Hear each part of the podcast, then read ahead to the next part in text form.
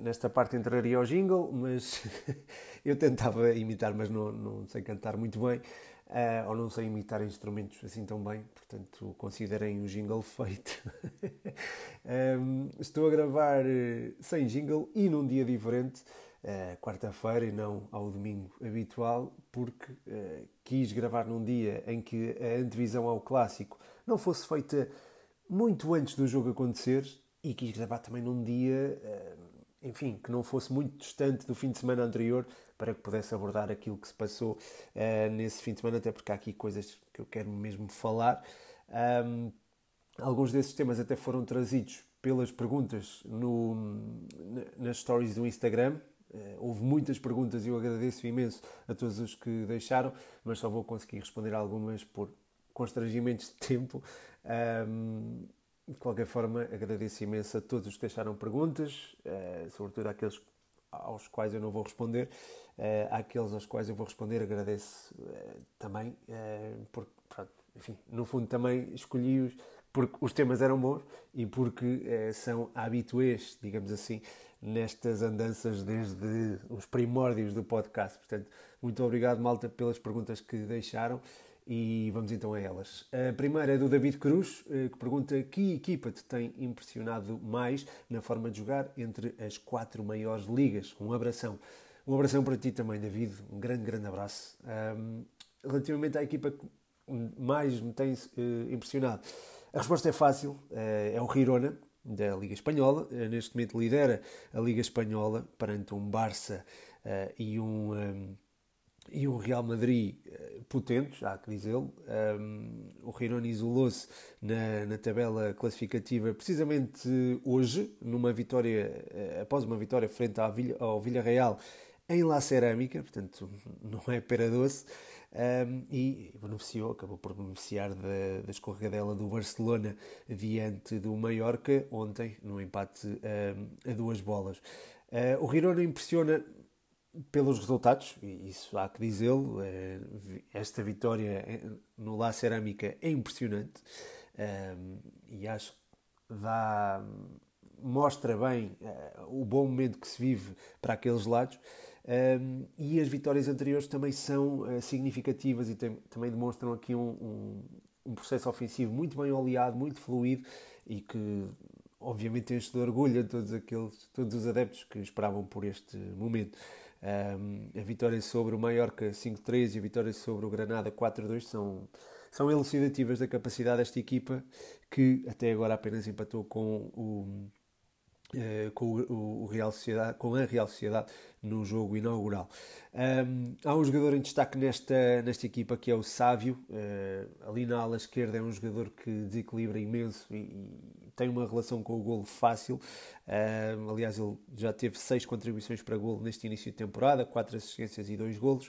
Uh, e é, de certa forma, alguém que demonstra toda a capacidade desta equipa a nível ofensivo e um, é o, também, é, digamos, o, o supra-sumo da força deste Girona no que toca à, à largura eh, com que ataca. Eh, portanto, quero destacar o Sávio, quero destacar também o Tsigankov do, no flanco oposto e eh, ali no, no meio campo gosto muito tanto do Herrera como do, do Martin, uh, como também do Alex Garcia, que está também a fazer um início de temporada fantástico. Eu acho que há aqui jogadores que estão a ser muitíssimo bem aproveitados. Uh, um deles é o Alex Garcia, o outro é também o Herrera, o Angel Herrera, que até ao momento eu acho que ainda não tinha demonstrado esta faceta ou esta facilidade na, na chegada ao golo.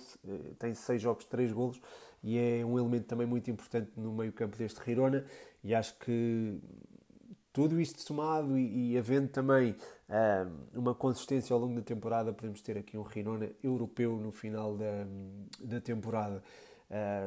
Muito resumidamente, é, é a minha equipa favorita neste momento e, portanto, tinha que, que fazer menção a este fantástico Girona, é? digamos assim.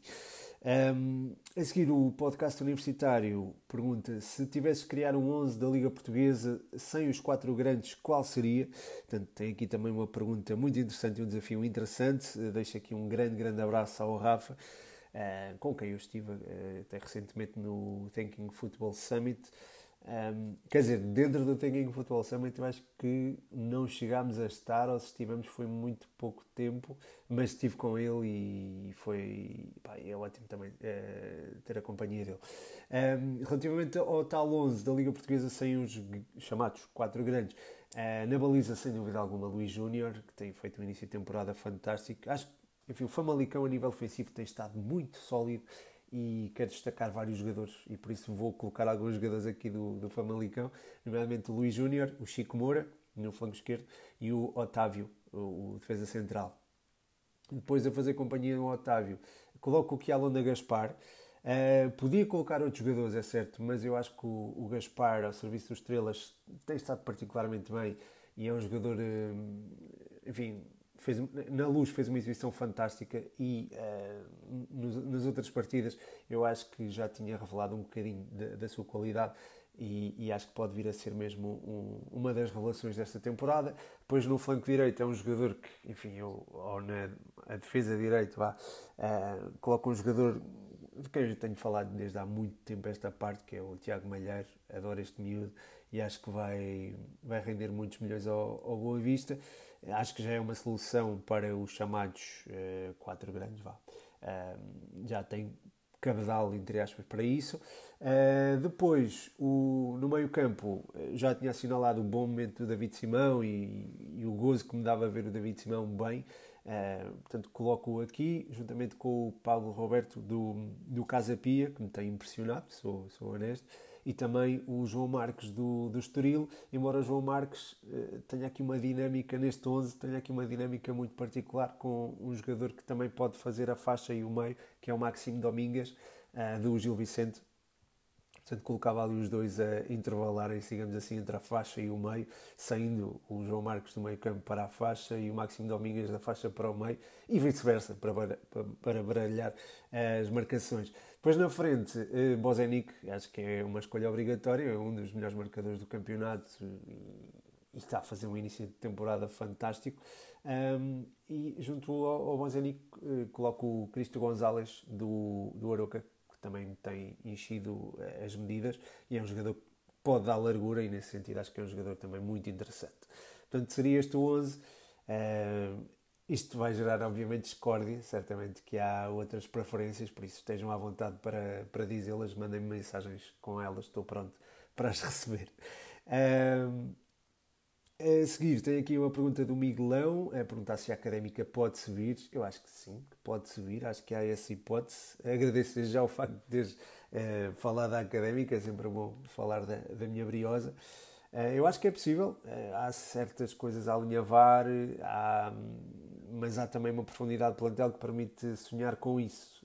E, e, a prova disso mesmo é ver jogadores no, no banco que eh, se calhar na época passada não eram, eram aliás eh, peças fundamentais ou eram jogadores eh, indispensáveis e nesse sentido eu acho que há esperança nesse sentido, mas é como eu já tinha dito sobre isto, sobre a possível saída, da, a possível subida da académica, acho que só se concretizará um, com um bom alinhamento de astros.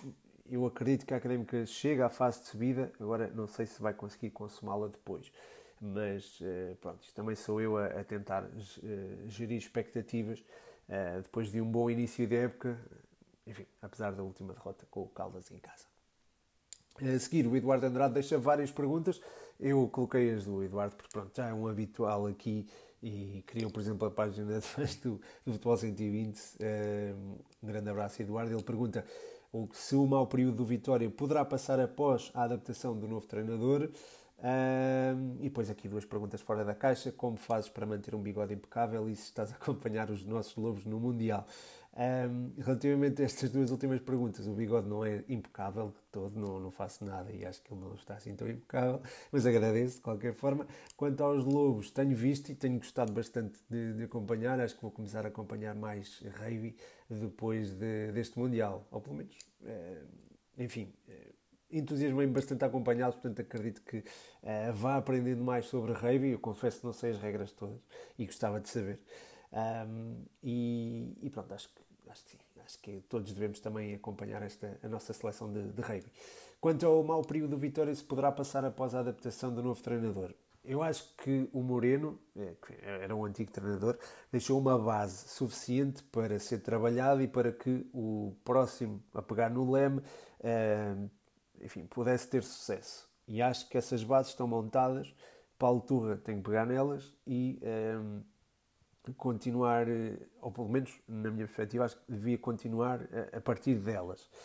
Não acho que seja isso que, que ele tenha em mente uh, e acho que é, é ilustrável a, forma, na forma como o Vitória joga com ele e na forma como o Vitória jogava sem ele. Uh, com ele, o Vitória é uma equipa muito, a meu ver, perdeu um bocadinho a criatividade, perdeu um badinho a chama ofensiva uh, comparativamente com aquilo que tinha com o Moreno.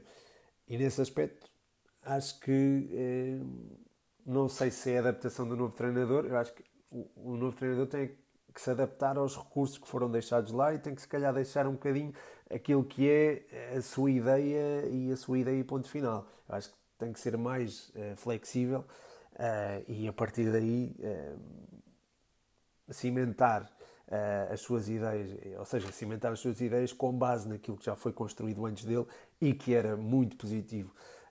eu acho que o Moreno é um, é um treinador com.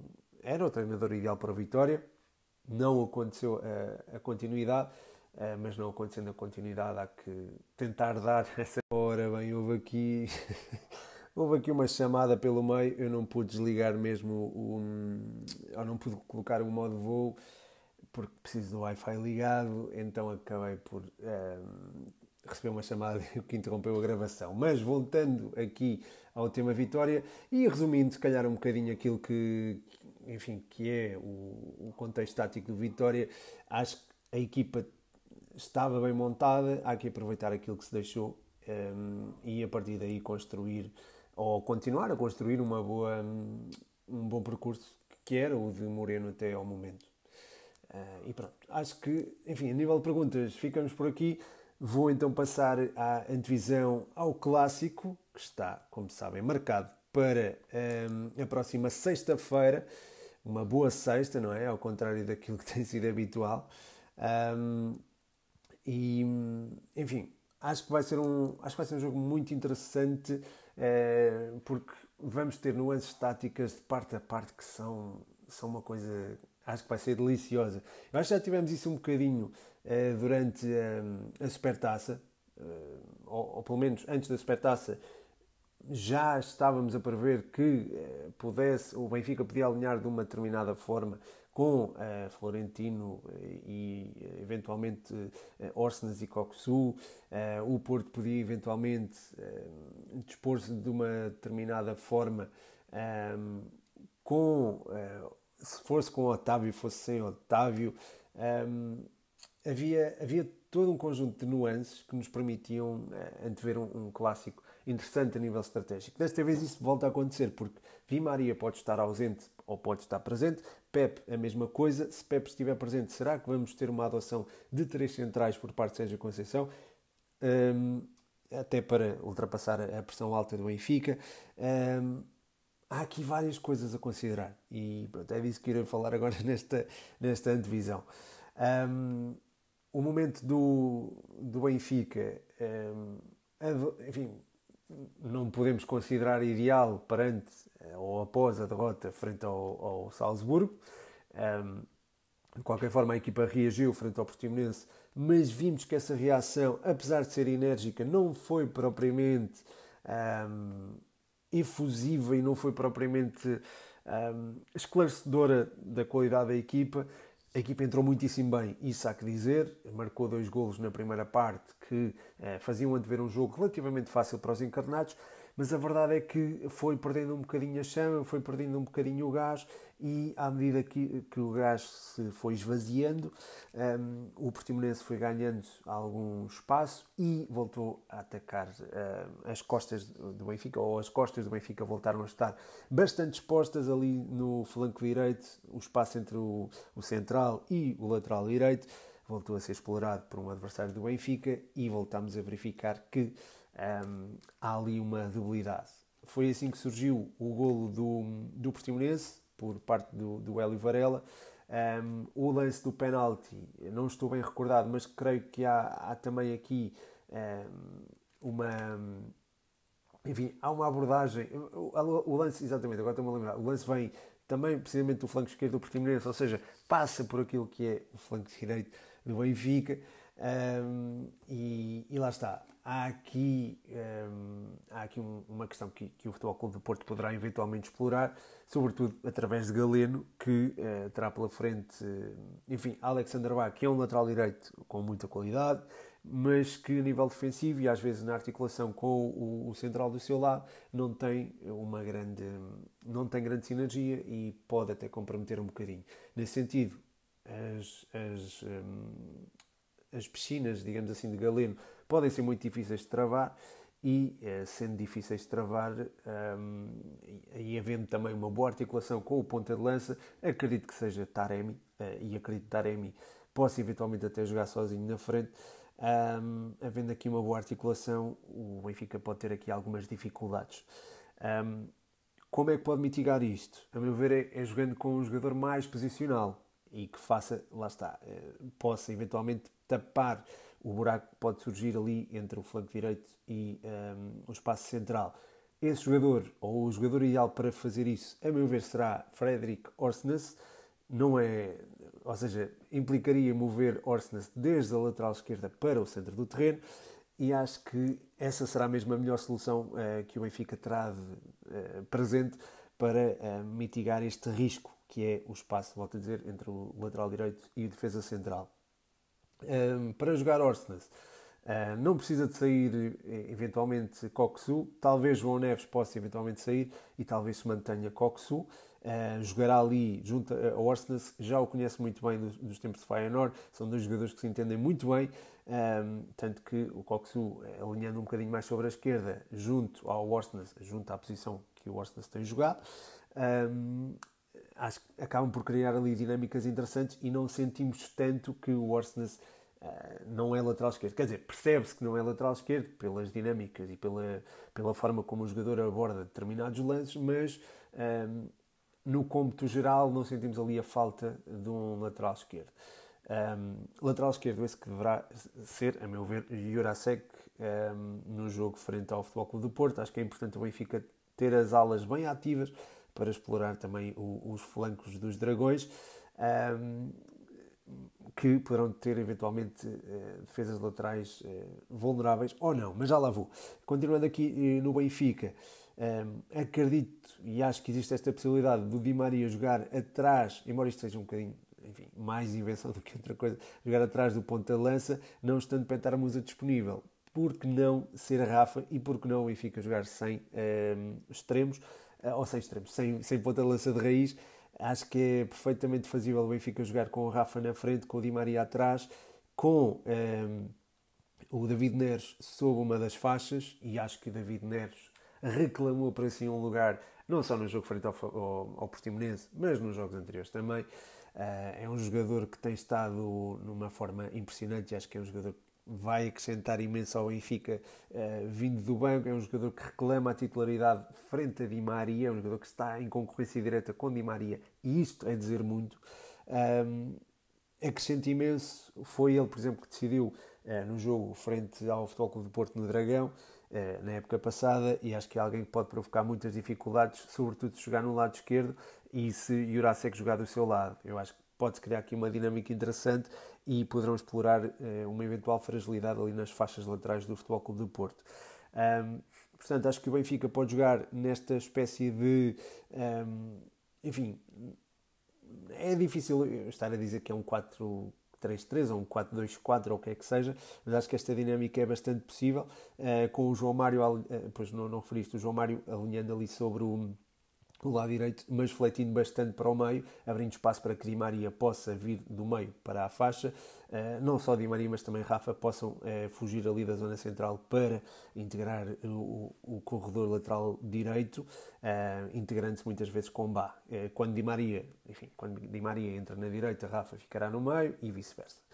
Um, portanto, esta dinâmica parece muito interessante e parece-me ser algo a ter em conta um, frente ao Futebol Clube do Porto, a menos que os Dragões alinhem contra as centrais. Se alinharem contra as centrais, poderá ser, um, quer dizer, por um lado, pode ser mais fácil sair a jogar, porque pode não haver uma pressão de um, de um ponta de lança e, e à partida, enfim, não haver tanta intensidade na pressão, mas por outro lado, e nós sabemos que Petar Musa e, e Tankstead também são, são jogadores uh, que defensivamente contribuem bastante, um, mas por outro lado, uh, também há aqui a ausência de um, de um marcador direto e com Koksu e Orsnes a integrar-se em, em, zonas de, enfim, no, no setor mais avançado do terreno, um, pode haver aqui uma, enfim, pode, pode haver, eh, dar-se o caso de haver, não haver uma referência de marcação e poder ser difícil aos Dragões uh, fazer esta,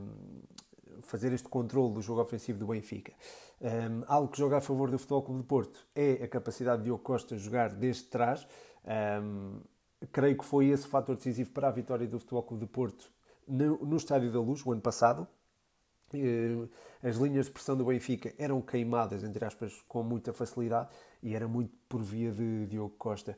Um, não sei se o Futebol Clube Porto irá jogar com três centrais, eu acho que poderá ser uma opção viável, mas não havendo Pep, acho que isso, enfim, não será, um, não acredito que seja tão uh, fazível, digamos assim. Até porque não há Ivan Marcano também. Portanto, havendo David Carmo e Fernando, ai, Fernando eh, Fábio Cardoso, eh, tornar-se-á eh, mais complicado ao Futebol Clube do Porto poder eh, alinhar com três centrais, mesmo, desculpem, mesmo eh, contando com, eh, nas faixas laterais, dois jogadores que possam ter algum compromisso defensivo. Atenção que Galeno tem essa capacidade defensiva e está rotinado, ou pelo menos ganhou rotinas de ala esquerda quando jogou no Sporting Braga e no flanco oposto. Tanto o PP como o João Mário fazem bem a faixa direita enquanto ala direito. Ou, ala, sim, no fundo é um ala direito. Um, depois no meio campo, acredito que Alan, eh, Alan Varela seja o tampão da defesa, eh, permitindo ali que o André Franco e o Ivan Reim eh, se exponham mais um bocadinho. Se o Futebol Clube do Porto alinhar com uma defesa A4, acredito que André Franco parta desde o flanco direito. Se jogar com uma defesa A3, acredito que o André Franco parta do, um, ehm, do centro do terreno. Depois na frente, alinhando o Futebol Clube do Porto num esquema de quatro defesas, ehm, acredito que possa jogar um, eventualmente com um jogador mais, ou que dê mais largura na, na frente, um jogador mais móvel, eventualmente enfim, eh, acho que o ideal seria contar com, com Dani Namaz, mas uh, também, está, também está lesionado e pode não ser uma opção. Ivan Nilsson também não está. Portanto, nesse sentido, talvez o Fran Navarro a atuar ali um, ao lado do Taremi pudesse ser uma opção. Um, e a Galina atuando, portanto, no, enfim, atuando ali na faixa esquerda, o André Franco partindo do, da direita para o meio, vá lá, eh, tentando eh, ou permitindo ali as subidas do PP ou do João Mário, e depois eh, ali mais solto o Ivan Reim, enfim, o Ivan Reim a circundar à volta do, do Taremi, ou mesmo à volta do Fran Navarro, porque não? Mas acredito que, que o Futebol do Porto não mude muito e que jogue, portanto, com, com, com enfim, três, quatro homens no meio campo, nomeadamente o, o Franco, um, ehm, o Alan Varela e o Eustáquio, portanto ali na, na, zona, na zona intermediária. Na esquerda o, o Galeno terá maior permissão para subir e depois o Taremi jogará na frente, embora eu não sei, não sei até que ponto é que jogará eh, eventualmente o Fran Navarro ou o Ivan Reimer ou um, ehm, enfim, enfim, ou, ou, não, ou não, ou é o Fran Navarro ou o Ivan Reimer. Uh, o Fran Navarro se calhar é um jogador que pode incomodar mais os defesas do Benfica e pode ser mais útil do que Ivan Reim no ataque à profundidade, algo que o Benfica tem tido dificuldades em, em controlar, é uma vulnerabilidade uh, clara. E, nesse sentido, acho que o Fran Navarro pode auxiliar mais do que propriamente o Taremi, uh, até porque é um jogador que tem também capacidade para pressionar o Benfica na saída de bola e o Benfica pode ter algumas dificuldades a sair caso uh, não tenha ali duas referências importantes na, a sair ou na, na, na, primeira ou a passar a primeira fase de pressão do, do adversário. Nesse sentido, acho que poderá ser um jogo um jogo muito rico taticamente, talvez um bocadinho rasgadinho como é habitual, uh, mas um, lá está, há estas nuances que acho que podem ser interessantes e acho que podem tornar o jogo uh, mais vivo Jogando em casa, o Benfica poderá ter eventualmente algum favoritismo, uh, mas a verdade é que, lá está, o Benfica parte para este jogo em desvantagem, não é? Comparativamente com o Futebol Clube de Porto, porque está, de facto, a um ponto do Futebol Clube de Porto, mas acredito que, que o Benfica possa dar uma boa resposta e que possa apresentar-se em bom nível, sem pensar no jogo de Milão. portanto, uma abordagem mais, um, como direi, mais, uh, mais, mais focada do que propriamente aquela que, que foi uh, aquela que apresentaram, nomeadamente frente ao, ao, Salzburgo, embora frente ao Salzburgo também houve tal, o tal condicionalismo de ficarem sem António Silva logo no, aos 15 minutos. Quanto ao Futebol Clube do Porto, um, têm existido alguns jogos aflitivos, digamos assim, para os adeptos, porque eh, houve muitos jogos em que o Futebol Clube do Porto só resgatou a vitória nos descontos. O último, o último encontro é um exemplo claro disso mesmo. A meu ver, o jogo ficou bastante partido. É certo que Seja Conceição eh, assumiu que queria partir a equipa para procurar a vitória, mas eh, isso podia ter um custo muito elevado, eh, nomeadamente nem sequer somar um ponto. O Gil Vicente teve duas, três oportunidades flagrantes e acho que podia ter eventualmente eh, vencido essa partida. Um, há ali, enfim, ainda há alguns ajustes para fazer no meio campo do Futebol Clube do Porto. Quando esses ajustes forem feitos, eu acho que esta equipa será muito, muito difícil de bater, mas para já eu acho que ainda está um bocadinho na ressaca da perda de Otávio. Uh, André Franco poderá ser um jogador, uh, enfim, obviamente não vai substituir Otávio. Otávio não se fez de dia para a noite, fez-se durante 5, 6 anos. Um, eh, precisamente também pronto, fruto do trabalho que teve com Sérgio Conceição. Um, da mesma forma que, lá está, André Franco tem muito talento, tem muito futebol nos pés, mas também não, não se pode tornar Otávio da noite para o dia. Será também sempre um jogador diferente, com outras qualidades, com outras valências, com outros defeitos também, um, mas acredito que seja um, um, jogador para o futuro do Futebol Clube do Porto e, e acho que não substituindo Otávio, acho que quando isto quando tiver bem potenciado e, e, e bem entendido aquilo que, enfim, que, que seja Conceição uh, quer, quando, quando, houver essa sinergia, uh, não só com o Sérgio Conceição, mas também com os seus colegas do Corredor Central, nomeadamente o Eustáquio e o Alan Varela, uh, eu acho que o Futebol Clube Porto poderá ser uma equipa temível. Porém, neste momento, eu acho que o Futebol Clube de Porto é uma equipa em potência e o Benfica já é uma equipa mais ou menos potenciada e nesse sentido acho que o Benfica parte aqui com uma ligeira vantagem, uh, mas uh, clássico é clássico e já se sabe que tudo pode acontecer e vice-versa, não é? Como diria o Jardel, derby é derby e vice-versa. Portanto, acho que é uma frase que resume bem aquilo que pode ser este Benfica-Porto. Um, ah, este Benfica-Porto vai ser. Eh, pronto, eu não costumo falar de arbitragens, mas um, será apitado, creio eu, pelo Artur Soares Dias, que, um, enfim, ele não vai ouvir este podcast, obviamente, mas eu adorava que ouvisse e que tivesse, enfim, que uh, aludisse à, ao apelo de um jogo, enfim, que ele não seja o protagonista. Um, eu acho que isso aconteceu no jogo entre o Braga e o Boa Vista, eu queria falar um bocadinho sobre isso. É muito raro vermos um, um árbitro expulsar um jogador uh, por protestos após uma falta ou por atitudes após uma falta. Isto uh, eu nunca arbitrei, mas eu acho que isto é não ter bom senso perante aquilo que é o jogo. e a expulsão de Seba Pérez não foi. foi de, foi de alguém que. Enfim, foi veio de alguém, ao partir de alguém, neste caso do árbitro, que não teve, se calhar, controle emocional sobre aquilo que se passou. E acho que Artur Soares Dias não teve claramente controle emocional sobre aquilo. É certo que o jogador também não. É certo que aquela atitude não é, não é propriamente é, bonita de se ver, não é propriamente dentro daquilo que é o espírito do jogo, mas é, depois de ver o amarelo, eu acho que, ou depois de mostrar um amarelo, eu acho que devia haver enfim, uma, maior, uma maior sensibilidade para aquilo que é o espetáculo, para aquilo que é, é o produto de futebol português, acho que devia haver essa consideração e não houve, a meu ver. Um, o jogo acabou por ficar, entre aspas, estragado, o Boa Vista acabou por perder. Podia eventualmente perder na mesma, acho que estava a perder nessa altura, mas é, é lamentar essa, essa atitude. Mas bem, um, era disso que eu queria falar. Um, também já me estou a alongar muito, já estamos aqui a queimar, digamos assim, os 30 minutos. Quero agradecer imenso a todos os que deixaram perguntas, a todos os que ouviram até ao fim. Deixar também um forte abraço a todos os que apoiam no Patreon, em patreon.com.br futebol120. E, e é isso. Espero que tenham gostado. O meu nome é Pedro Machado e este foi mais um episódio do Futebol 120.